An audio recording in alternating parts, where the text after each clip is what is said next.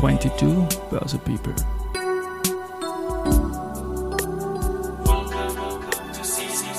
It's now in season 2.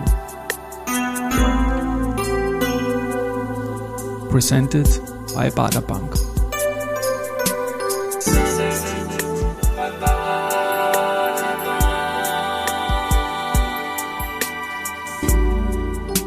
Ja, willkommen zur Serie 22 Börse People und diese Season 2 der Werdegang und Personality Folgen ist presented by Bader Bank. Mein Name ist Christian Drastil, ich bin der Host dieses Podcasts und mein zweiter und dann in der Folge dritter Gast sind ja das Vater-Sohn-Gespann. Diesmal Gast 3, der Sohn. Tobias Demel, Regisseur der HBO-Miniserie Gaming Wall Street.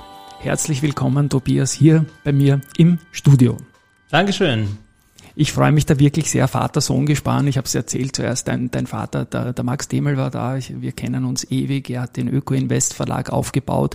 Ich hatte in der Staffel 1 Mike Lilacher, Larissa Gravitz, Vater, Tochter, jetzt Vater-Sohn. Ähm, bei Max, bei deinem Vater tut sich einiges. Er ist in einer Übergabesituation seiner Firma. Ich schieße dich gleich an. Warum übernimmst nicht du? also bis vor, würde ich sagen, circa zwei, drei Jahren hat mich die ganze Börsegeschichte überhaupt nicht interessiert. Und ich kann mich noch erinnern, wie ich vielleicht 15 oder 16 war, hat der Papa gesagt, ja, wäre das nicht toll, könntest da anfangen, bla bla bla. Und ähm, ich habe damals schon viel äh, Kunst gemacht, digitale Kunst. Also ich habe ähm, in Österreich damals als Grafikdesigner begonnen, als äh, 3D-Artist. Und ich habe gesagt, Papa, das interessiert mich überhaupt nicht, diese ganze Börse-Geschichte und was da im Öko-Invest drinnen steht und sowas. Und was für komische Schriften hast du? Gell? Ja, so ganz klein gedruckt ja. und die ganzen äh, Graphen von verschiedenen ja. äh, Kurs, äh, Kursen. Und ich hatte damals überhaupt keinen Zugriff dafür, ähm, mental, ja. Jetzt bringe ich das hinter mich. GameStop. GameStop. Remember when you couldn't stop hearing about GameStop?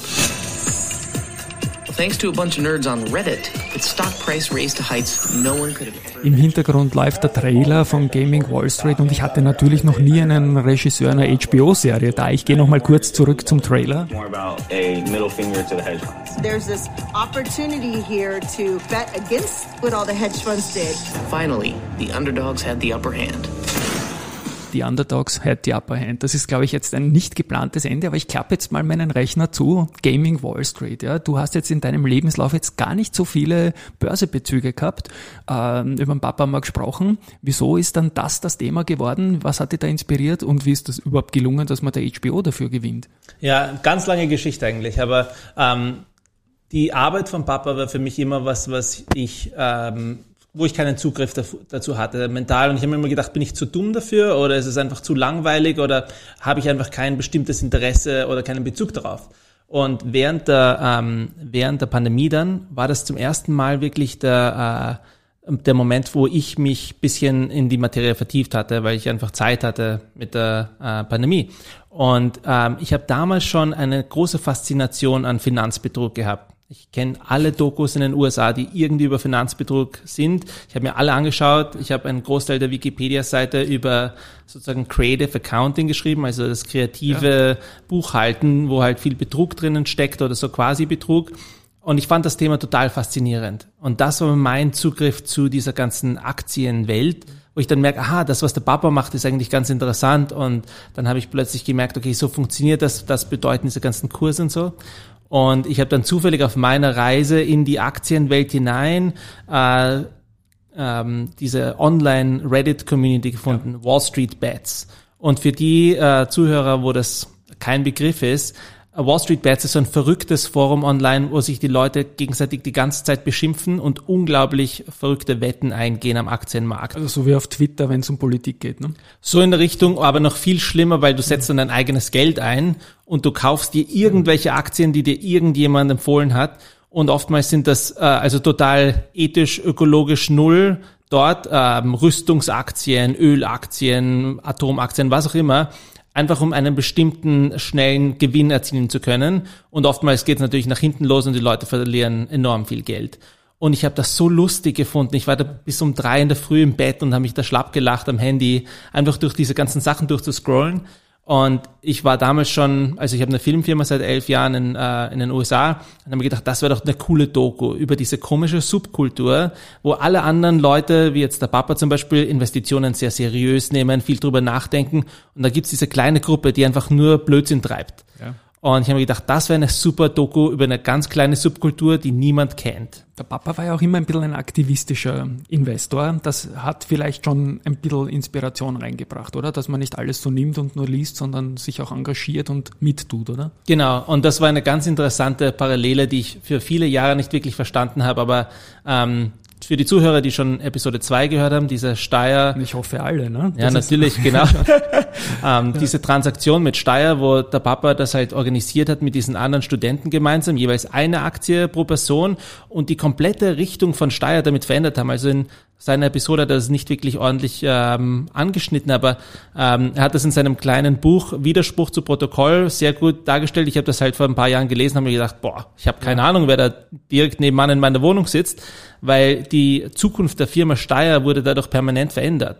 Die haben da diese äh, in der Aktionärsversammlung das in einen riesen äh, Affenstall verwandelt, wo sie einfach dauernd den Vorstand gefragt haben, warum verkauft ihr Panzer an eine Diktatur, die mit diesen Panzern ihre eigenen Zivilisten abschießt. Und die Steyr Vorsitze, Vorstände mussten sich dann halt ähm, ja irgendwie das äh, äh, Publik ähm, dazu Stellung nehmen. Und die ganzen Journalisten, die so oder so dort waren, weil es halt eine Hauptversammlung war, hatten halt am nächsten Tag diese ganzen Berichte in der Zeitung von wegen Steyr verkauft an ähm, einen ähm, Diktator und Steyr war teilweise besessen von der österreichischen mhm. Regierung. Dadurch wurde Österreich indirekt zum Waffenhändler an eine Partei, wo man eigentlich nichts weiter verkaufen sollte. Und der Deal ist dadurch explodiert. Die Panzer sind für 30 Jahre zu Schrott äh, verrostet in irgendeinem Lagerhaus und die Zukunft wurde dadurch permanent verändert. Und mich hat das halt als sowohl als äh, ja, ähm, rebelliöser ähm, Jugendlicher wie auch dann als junger Erwachsener, wo ich halt mehr und mehr über die Welt verstanden habe, immer gedacht, das ist eigentlich ziemlich cool.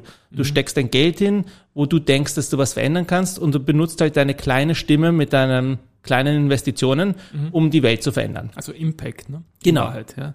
Und das da kommen wir dann später noch dazu. Du hast, du bist in Manhattan, hast äh, Prodigium Pictures gegründet, vor elf Jahren, wie du gesagt hast, glaube ich, oder? Ja, genau. Und wie kommt man dann an HBO ran? Ich oute mich ja gerne ans, als Serienjunkie, wenn ich jetzt, ich habe es natürlich gegoogelt, aber Six Feet Under, Sopranos, um Gottes Willen, The Wire, Game of Thrones, das sind Hall of Fame Serien, ja. Wie kommt man an die Leute ran, bitte? Ja, äh, Hollywood kannst du dir so vorstellen, das ist ein, äh, äh, für alle Leute, die im Aktienmarkt sind, das ist extrem viel Supply und ganz wenig Demand. Und du hast einfach ur viel Angebot, ur viele Produzenten und kleine Studios, die irgendwas anbieten wollen. Und dann ganz, ganz wenige Käufer, die halt wirklich auf, auf großer Skala was machen können. HBO war für uns sozusagen der Goldstandard, wo wir gerne hin wollten mit unserer Doku. Und wir hatten halt das Glück, dass wir elf Jahre lang viel gelernt haben über, wie die Industrie funktioniert, wie man verkauft, wie man sich in einem Meeting ähm, ja, zurechtfindet. Und wir haben dann halt zwei sehr gute strategische äh, Partnerschaften eingegangen für diese Doku ähm, mit Biltmore Films. Das sind zwei Wall Street-Typen, die haben 2016 eine super Doku gemacht, die heißt Betting on Zero. Da geht es um einen Leerverkauf von Bill Ackman gegen Herbalife, das mhm. Pyramidenschema und also ja eine extrem schlechte MLM-Firma. Und ähm, ich habe die Doku damals gesehen, habe mir gedacht, das ist eine super Doku, habe die angeschrieben, habe für ein Jahr nichts zurückgehört. Ein Jahr später kriege ich eine E-Mail, hey, ja, wir haben dein E-Mail gefunden, treffen wir uns doch mal in New York.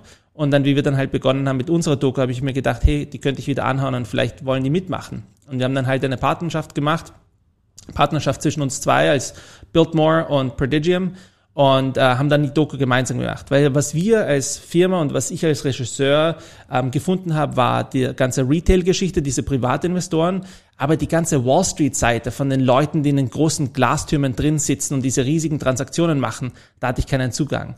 Und ja. die Biltmore-Leute, der eine, uh, John Fichthorn, der ist seit 20 Jahren Lehrverkäufer. Der kennt alle auf der Straße, on the street sozusagen.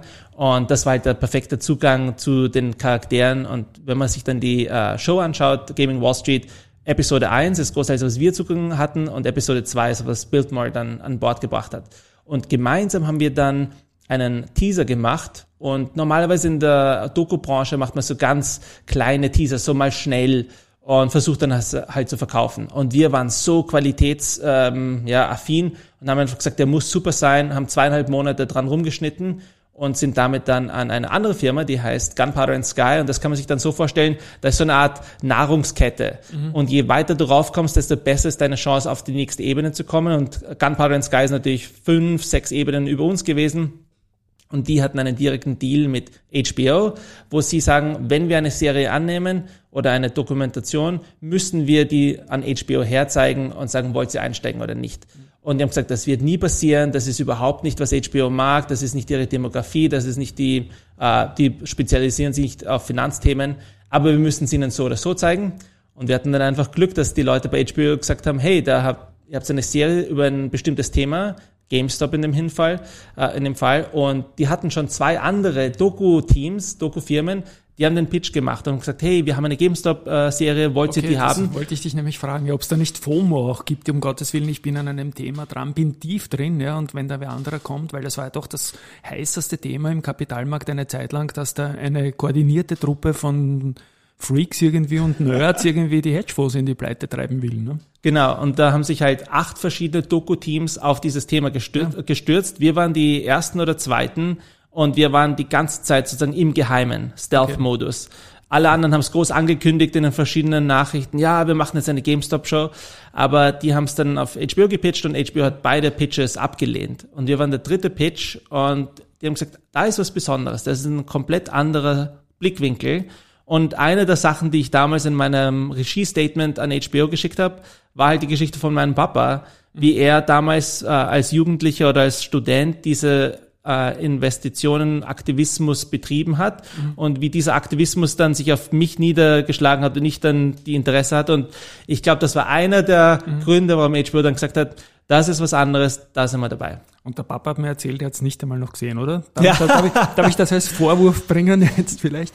Ja. Nein, aber wann wird es das zu sehen geben in Europa? Oder beziehungsweise ich fange mal früher an. Es ist in, in den USA gesendet worden und ich glaube, es war ein schöner Erfolg, oder? Genau. Wie bist du zufrieden und wann bringst du es nach Europa? Ja, das ist eine super Frage. Also in den USA hat es sehr gut funktioniert. Es ist unmöglich zu wissen, wie viele Leute sich das angeschaut haben, weil HBO, Netflix, Hulu, die geben dir nie die Einspielergebnisse.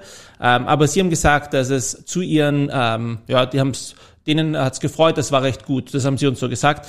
Und ähm, in, wann es in Europa zu sehen wird, weiß ich nicht. Und das ist einer der Gründe, warum der Papa, der hat es schon erwähnt, er ist nicht sehr technologisch affin, ähm, konnte sich dadurch nicht anschauen. Ich werde es ihm jetzt nächste Woche im Urlaub auf einem VPN zeigen. Mhm.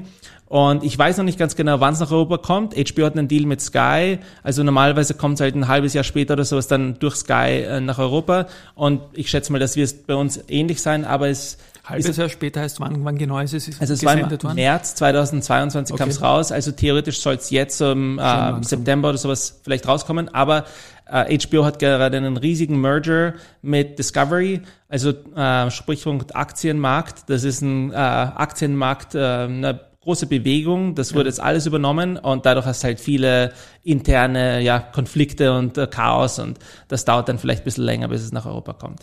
Hast du eigentlich das Wirecard-Thema und die Verfilmung ähm, genossen, auch die Verfilmung? Ja, ich habe die Doku von Wirecard gesehen. Ja. Ich fand das super interessant und ähm, Wirecard ist auch eine von diesen Stories, wo der Lehrverkäufer einer der Hauptdarsteller ist sozusagen und äh, in dem Fall halt Fami Quadir und zufälligerweise John Fichthorn, mit dem wir gemeinsam Gaming Wall Street produziert haben, war eigentlich der erste Lehrverkäufer, der damals Privatforscher nach Indien ausgeschickt hat, um diese Story ähm, äh, auseinanderzunehmen. Und lustigerweise war auch der erste, den die BaFin dann versucht hat zu verklagen, äh, wegen seinem äh, Lehrverkaufs, ähm, ja, ähm, äh, also seine, seine Darstellung und was er halt da publiziert hat durch mhm. die äh, Financial Times. Ist auch ein heikler Punkt, ja, wenn man dann Leerverkäufer spontan verklagen will und so. Na, ich finde das total spannend und freue mich sehr, äh, deine Serie dann in Europa zu sehen. Warst du selbst eigentlich jemals Investor in Meme Stocks? Ja, ich habe, äh, das war mein Zugang zu dem Thema. Also ich habe äh, Wall Street Bets gefunden und ja. es gab halt so viele dumme Geschichten dort. Da waren to Leute, the Moon und so, solche To Sachen. the Moon, also genau. das war, das ist alles erst gekommen, aber damals gab es schon so eine ganze Bewegung von Leuten, die einfach so viele schwachsinnige verschiedene Ideen hatten. Eine von diesen schwachsinnigen Ideen war GameStop. Mhm. So der, der bankrotte äh, Betrieb, der könnte man irgendwie hochjagen mit den ganzen Leerverkäufern, aber das war eine von zehn verschiedenen großen Ideen.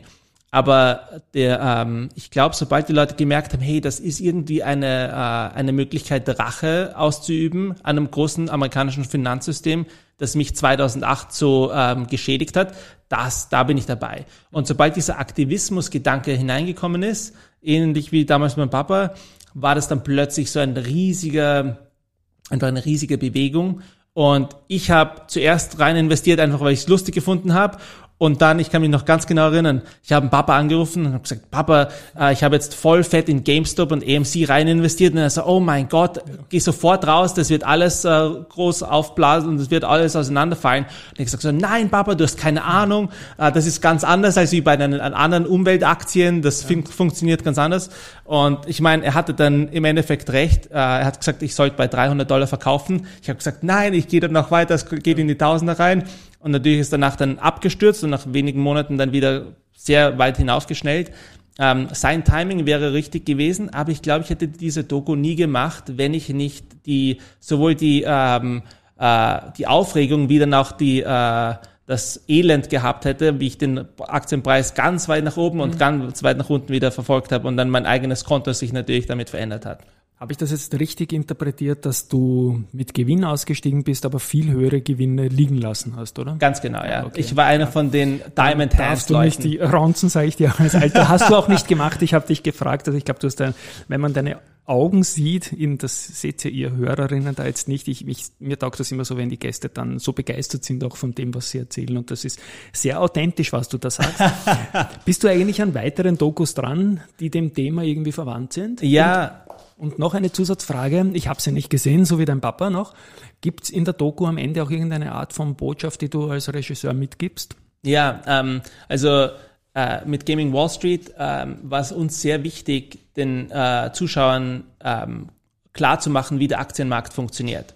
Weil viele Leute einfach nicht verstehen, wie der Aktienmarkt funktioniert. Das, ich bin einer davon oder ich war einer davon und es war sehr wichtig, sowohl für uns wie auch für HBO, das klar zu machen und dann aber gleichzeitig zu zeigen, dass äh, der Aktienmarkt bestimmte Gefahren hat. Wenn man ein Risiko eingeht, kann sein, dass man das Geld verliert.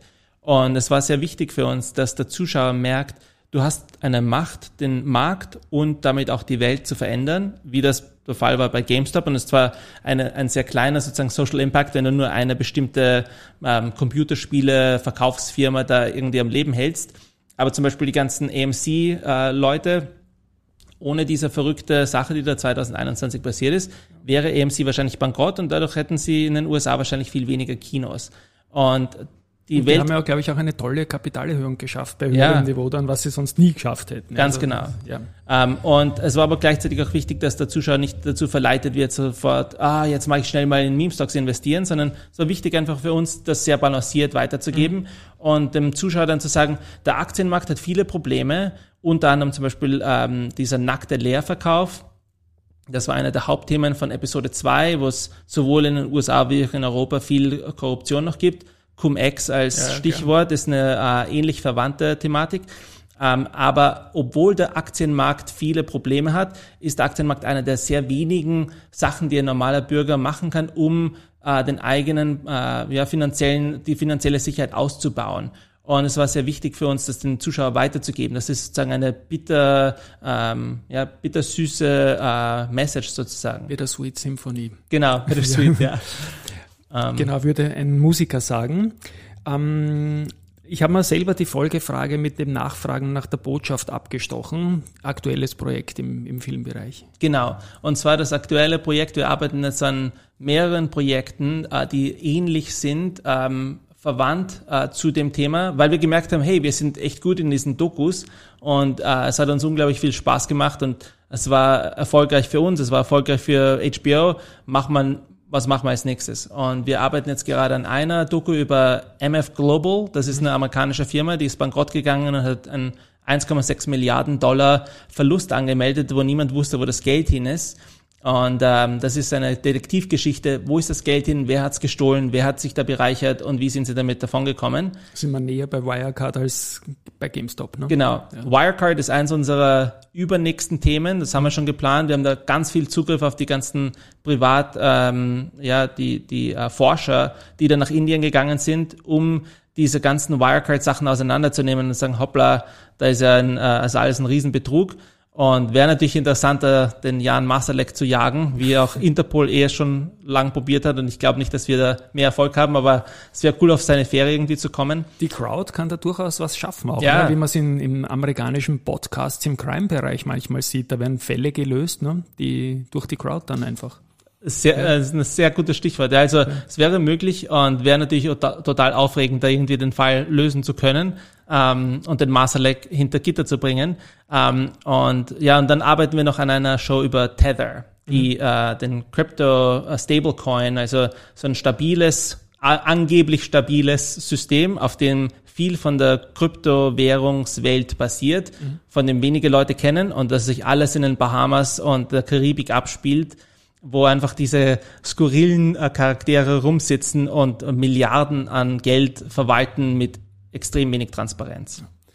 Und das bringt mich zum Stichwort C-Society, ausgesprochen SIE, Society Social Impact Entertainment. Das ist ja wieder, Social Impact ist ja auch etwas, was den Papa ausmacht, was du dann in der DNA hast irgendwie. Ja. Nur bist du halt der Entertainer. Ne? Und all die Projekte, die du jetzt erzählt hast, gehen doch in diese Richtung, nehme ich an. Oder? Genau, und zwar ähm, eine der Sachen, ich hatte so eine Art ja, Sinnes, ähm, Lebenssinn, äh, Krise, würde ich sagen. Äh, wie ich ähm, 23 war, hatte ich so ein ähm, Naht, eine Nahtoderfahrung, ich bin fast ertrunken und habe mir dann äh, für sechs Monate überlegt, was ich mit meinem Leben machen sollte, weil ich bin halt, äh, habe überlebt und habe gemerkt, diese ganze Filmsache ist irgendwie so sehr selbstsüchtig und sehr ähm, ja unproduktiv eigentlich für die Gesellschaft, weil ich mir nur selber irgendwie Ruhm und Reichtum und sonst was irgendwie aufhäufen wollte und habe halt gemerkt, das ist irgendwie eine, eine nutzlose Art des Lebens. Ich sollte in eine andere Industrie reingehen, vielleicht Lehrer werden oder irgendwas äh, beisteuern, vielleicht Wissenschaftler werden. Und habe dann aber gemerkt, dass es oftmals so Einzelfälle gab, wo Filme oder TV-Serien bestimmte Sachen verändert haben in der Welt.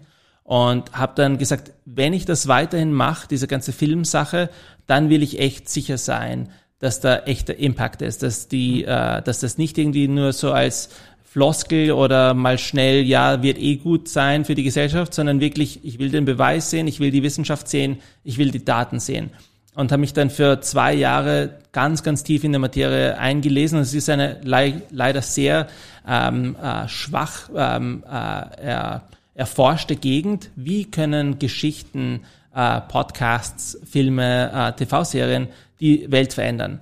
Und habe ganz, ganz viel ähm, mit äh, verschiedenen Leuten dann geredet, zum Beispiel Philip Zimbardo, der damals das äh, Stanford Prison Experiment gemacht hat, oder Albert Bandura, auch so ein Rockstar ähm, eben zufällig wieder in die Richtung von Papa rein mit Psychologie, äh, weil ich einfach gemerkt habe, ich brauche wissenschaftlichen Beweis, um mich da weiterhin äh, wohlzufühlen in der Gegend. Und eine der Resultate daraus war dann halt einige Jahre später, wir haben dann ein Magazin gegründet, ähnlich wie der Papa. Also ich merke immer diese komischen Parallelen, alles unabsichtlich, aber dann merkst du halt, ach, der Apfel fällt echt nicht weit vom Stamm. Wir haben ein Magazin gegründet, das heißt Cinema of Change, das haben wir 2013 gegründet und das ist dann jetzt 2020 haben wir das umfunktioniert in eine SIE Society, also eine Art Gesellschaft wie äh, National Geographic Society, wo wir uns mit der Produktions, ähm, also der äh, Producers Guild of America, das ist sozusagen die Produktionsversammlung der Produzenten in den USA, zusammengetan haben, um diesen Social Impact wirklich schön verbreiten zu können und die ganzen Informationen an Leute zu verbreiten, ähnlich wie ein Magazin. Und es geht immer darum, wie kann man Informationen richtig an Leute weitergeben, damit sie es benutzen können. Eben in dem Fall, um Entertainment zu kreieren, das dann die Gesellschaft leicht verändern kann. Und es ist sehr wichtig, lustigerweise, dass der Papa das Wort ähm, benutzt hat als ähm, von äh, Propaganda, weil das ist eben die äh, Thematik, das Problem, wenn du die Welt verändern willst mit Information, bist du dann Propagandist. Und wir haben uns ganz, ganz viel damit auseinandergesetzt. Und eine der wichtigen Sachen, die wir auch in Gaming Wall Street drin haben, ist, dass du dem Zuschauer viel Freiraum lassen musst, um sich entscheiden zu können, okay, ich habe jetzt eine bestimmte Informationsgehalt äh, konsumiert, was ist mein Fazit daraus? Wie will ich die Welt ändern oder meine eigene Welt ändern? Aber die Daten, also the proof is in the pudding, die Daten sind sehr ähm, äh, einsichtlich für mich. Alles Entertainment hat einen bestimmten Impact, es ist nur eine Frage, wie viel Impact. Dein Papa hat mal gesagt, ich habe keine Ahnung, was jetzt kommt. Natürlich habe ich gesagt, frag den Tobias doch nach Mexiko. Ja, eine von den großen äh, Sachen, die wir versucht haben zu verstehen während ähm, Cinema of Change damals noch, war, wo ist der Beweis, dass das echt alles passiert ist, dass das echt alles funktioniert hat, dass diese TV-Serien großen Einschlag hatten. Und eine ähm, berühmte Sache aus den USA ist, ist zum Beispiel das Top Gun, mhm. die, äh, der Film mit Tom Cruise, ähm, die ähm, die Anmeldequote für Navy-Piloten extrem okay. hoch in die Höhe getrieben hat. Und dann denkst du, ah, die Leute wollen halt wie Tom Cruise sein und das als Vorbild benutzen. Und ich habe dann zufällig gehört von diesem Typen in Mexiko, Miguel Sabido, den kennt niemand, keine Sau hat in den USA irgendeinen Bezug darauf. Und ich habe Monate gesucht nach irgendeinem Kontakt, den irgendwie zu kontaktieren. Und der Albert Bandura, der ist 94 gewesen, wie ich ihn getroffen habe, hat gesagt, ja, da ist eine E-Mail, kannst ihm da e-mailen. Ich bin schon seit 25 Jahren mit ihm befreundet. Und wir haben halt dieses große Projekt gemacht, wo der Miguel was produziert hat und der Albert das studiert hat. Und Albert Bandura ist echt, also äh, neben Sigmund Freud und Piaget einer der äh, weltberühmtesten Psychologen ever. Und ähm, ich habe dann halt den äh, Miguel Sabido kontaktiert und habe gesagt, hey, ich komme vorbei in Mexiko. Einfach nur mal zum Hallo sagen auf vom Weg nach, von New York nach LA und bin dann für zweieinhalb Tage bei ihm gewesen, habe ihn interviewt, habe ihn persönlich getroffen und äh, Miguel Sabido hat diese TV-Serien gemacht, damals in den 70er Jahren in Mexiko damals über Erwachsenenbildung. Und Mexiko hatte das Problem, dass viele Leute ganz wenig Schulbildung hatten und sich danach geschämt haben, dass sie nicht schreiben können, dass sie nicht lesen können und konnten dadurch nie einen Beruf ergreifen, der irgendwie komplexer ist und besser bezahlt ist. Und das war ein riesiges Problem für das Land, äh, dieses Stigma irgendwie zu lösen. Und der Miguel hat diese, hat mehrere Telenovelas gemacht, wo es eben um Erwachsenenbildung ging, als eine von den Geschichten in der, in der ähm, Telenovela. Und äh, über circa ein Jahr hinweg ist diese Te Telenovela gelaufen. Und am Ende der Telenovela haben sie dann gesagt, wenn du das machen willst, was die Charaktere in der Show machen, da haben sich schon die Zuschauer in diese Charaktere verliebt und hatten ganz viel Bezug dazu, dann kannst du dich hier anmelden. Und das war halt alles in den 70er Jahren mit Schrift auf dem Bildschirm. Da konntest nicht irgendwie online mal schnell schauen, wo ist so eine Erwachsenenbildungsstätte, sondern die Adressen waren dann halt in den äh, Credits drinnen. Und am nächsten Tag haben sich so 200.000 Leute angemeldet und diese ähm, mexikanische Regierungseinrichtung für Erwachsenenbildung hat sich innerhalb von einem Jahr mehr als verdoppelt. Mhm. Und dieser, dieser Wachstum war so enorm, dass die das kaum erschaffen konnten, das äh, anzunehmen mit diesen ganzen neuen Leuten, die dieses Stigma überbrückt haben durch die Show.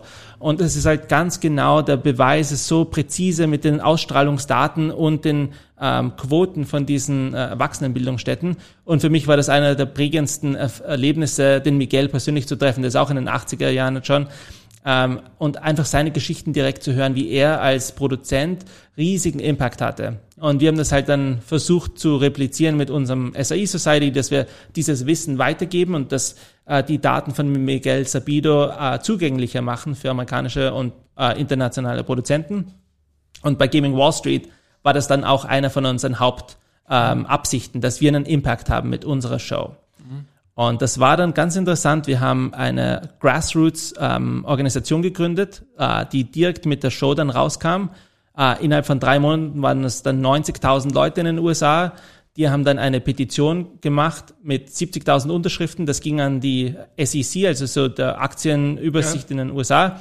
Und ähm, Gary Gensler und der ähm, höchste Ökonom von, den, äh, von SEC hat sich mit unserem Team getroffen, da gab es dann noch ein zweites Meeting, da waren dann 23 Leute von der SEC dort und zwei Wochen später haben sie dann angekündigt, dass sie grobe Änderungen an diesem Payment for Order Flow System machen, wo unsere Petition das halt kritisiert hat. Also der Impact war sozusagen direkt da auch, ja. Das ist beeindruckend. Und wir sind ja irgendwie auch in einem Werdegang-Podcast. Ich moderiere das ja auch so an und Erwachsenenbildung ist mir ein wichtiges Anliegen, weil man natürlich auch mitbekommt, dass die Generation 30, 40, 50 jetzt von den Kindern abgehängt wird, wieder, die sich über Tutorials oder sonst irgendetwas doch Bildung verschaffen, wo der Zugang verwehrt ist einfach dieser Generation. Und ein ganz wichtiger Punkt, den du da nennst, ähm, Learnings aus deiner Karriere. Wie immer habe ich halt Gäste, deren Karrieren schwer duplizierbar sind, weil du hast mutige Schritte, glaube ich, gesetzt, nach Amerika rüber zu gehen und nicht den tollen Verlag von Papa zu übernehmen. Nein, ich meine das wirklich wertschätzend. Aber was sind deine Learnings oder hast du einen Tipp für junge Leute, wenn es darum geht, erste Steps äh, zu machen? Ja, ähm, ich glaube, es gibt viel schlechten Rat, den Leute weitergeben, so von wegen, mach das, was du liebst und das Geld wird von selber kommen. Es ist alles meiner Meinung nach voll der Bullshit. Äh, in Wirklichkeit muss man sich extrem hart anstrengen, überhaupt irgendwie Geld zu verdienen in so einer Kreativbranche und muss sich seit Anfang an da sehr gut äh, informieren, wie viel sollte ich bezahlt bekommen, wie kann ich das gut verhandeln, wie kann ich ein guter ähm, Künstler, aber auch Businessperson sein. Ähm, und ich glaube, man muss sich in der Kreativbranche speziell, also jetzt Filmgeschäft, einfach das suchen, was einem am meisten taugt. Können mehrere Sachen sein. In meinem Fall ist es äh, Regie, Produktion und Kameraarbeit. Und das hört sich jetzt breit gefächert an, aber ich habe schon 13 Spielfilme gedreht und habe viel Erfahrung einfach in der Industrie gesammelt. Das ist jetzt mein erster großer Regiemoment. Und ich habe mich da nie zum Beispiel drüber ähm, irgendwie äh, zu verhudelt, das mal schnell zu machen. Ah, ich will jetzt Regie führen, ganz, weil das ist halt so typisch, ja. ich will Regisseur werden. Und ich habe mir einfach Zeit gelassen und habe geschaut, wenn ein Thema kommt, wo ich wirklich der Beste bin, wo, den ich mir vorstellen kann, dann mache ich es als Thema und das war halt der Fall bei GameStop. Und ich glaube, das ist einer der wichtigen Ratschläge, die ich weitergeben kann, ähm, Geduld zu haben, aber sich immer drum, drum zu bemühen, Geld damit zu verdienen, in der Industrie aktiv zu bleiben äh, und einfach gute Kontakte mit Leuten knüpfen, die äh, verlässlich sind, die vertrauenswürdig sind und äh, anderen äh, Wert äh, geben. Also ich versuche immer Leuten zu helfen, ich versuche immer Leuten was äh, aufzuspielen und äh, irgendwie äh, deren Karrieren weiterzutreiben. Und äh, das kommt dann manchmal wieder zurück, so karmamäßig, aber ich sehe das eher als nicht so eine Hand wäscht die andere, sondern du zeigst einfach den Leuten, dass du nützlich bist und irgendwann mal sagen die, ja, ich würde dir jetzt auch gerne mal helfen. Wunderbar. Du, lieber Tobias, ich bin eigentlich am Ende mit meinen Fragen. Die Werdegangfrage hast du ganz alternativ beantwortet. Das freut mich sehr. Ähm, du bist in Europa jetzt die 25-Jahr-Feier vom Index von Papa, der Naturaktienindex. Dann gibt's auch noch private Gründe und so weiter und so fort. Ich habe euch äh, beide eingeladen, nachdem ich leider bei euren Feierlichkeiten nicht dabei sein konnte, auch wieder aus terminlichen Gründen. Es ist für mich eine, eine wunderbare Sache, euch beide hintereinander hier gesendet zu haben. Ich freue mich sehr, äh, werde bei Sky vielleicht nachhaken ein bisschen. Ich bin dort Abonnent fast der ersten Stunde, als es noch Premiere geheißen hat. Und ich möchte das einfach sehen, ja. Das, und ich freue mich sehr auf Gaming Wall Street, auf deine weiteren Projekte und habe mich riesig gefreut, dich kennengelernt zu haben. Äh, möchte mich bei der Gelegenheit bei den Hörerinnen und Hörern fürs Interesse bedanken. Ich hoffe, ihr habt genauso viel Spaß und Wohlfühler mit der Folge gehabt wie ich. Und Vielen Dank ja, ähm, an, an alle Zuhörer, die entweder in der Kunstbranche aktiv sind oder auch in der Aktienbranche. Ich würde sagen, genauso wie der Papa das schon erklärt hat, man kann mit dem eigenen Geld extrem viel äh, umsetzen in der Welt. Einfach in die Sachen investieren, die sowohl finanziell Sinn machen, aber auch in Sachen Impact Sinn machen. Und ich habe das nie wirklich gecheckt, bis ich halt diese Serie gemacht habe, aber hoffentlich können die Zuhörer da ein bisschen mehr lernen als ich. Also Social Impact Entertainment pur. Tschüss und Baba. Danke, Tobi.